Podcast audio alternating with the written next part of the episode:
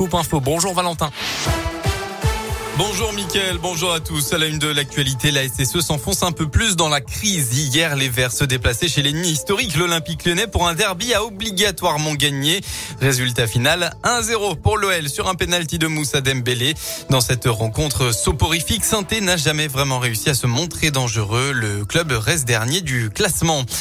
Dans l'un, la cour d'assises a commencé à juger une femme de 33 ans hier dans un terrible drame en septembre 2018. Dans le pays de Géa Saint-Genis-Pouilly, elle avait tué ses deux filles de 2 et 7 ans et tenté de tuer son fils de 11 ans puis de mettre fin à ses jours.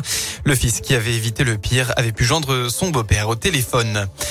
Ils étaient suspendus depuis le 20 décembre dernier en raison de la crise sanitaire. Les vols entre Clermont-Ferrand et Orly assurés par la compagnie Amélia reprendront lundi prochain. 11 rotations hebdomadaires, deux euh, par jour du lundi au vendredi et une le dimanche. C'est déjà la troisième fois que la liaison est stoppée puis relancée à cause de la crise sanitaire.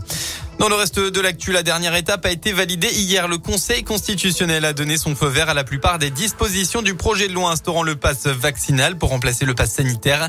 Les sages ont toutefois censuré la possibilité pour les organisateurs de meetings politiques de demander un pass sanitaire aux participants.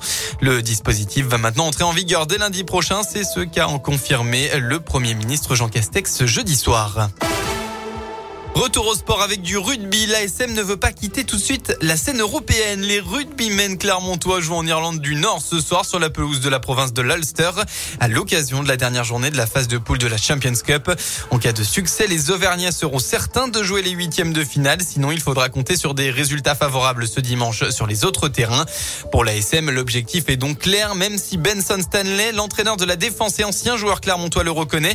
Avec l'ancienne formule de la compétition, son équipe n'aurait jamais pu espérer Pour nous, c'est toujours plus ou moins notre destin en main. Rien ne change. Il faut juste gagner ce match et c'est bon. Le fait qu'on a gagné le match contre Seoul nous a donné un objectif. On joue pour quelque chose. On joue pour, pour rester vivant dans cette compétition. C'est bizarre parce que perdre un match à la maison, c'est fini. Là. Euh, sauf qu'on a toujours une chance et c'est toujours un huitième de finale euh, aller-retour. Si on qualifie, euh, tant mieux pour nous. Mais c'est vrai, c'est un, un, un goût un peu différent, c'est sûr.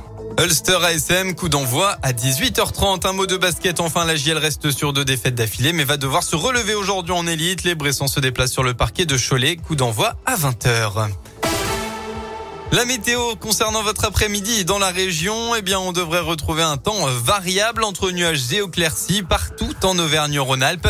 Il y aura aussi un peu de vent dans l'Ain avec euh, quelques rafales attendues euh, localement, mais aussi du côté de l'ouest rhodanien.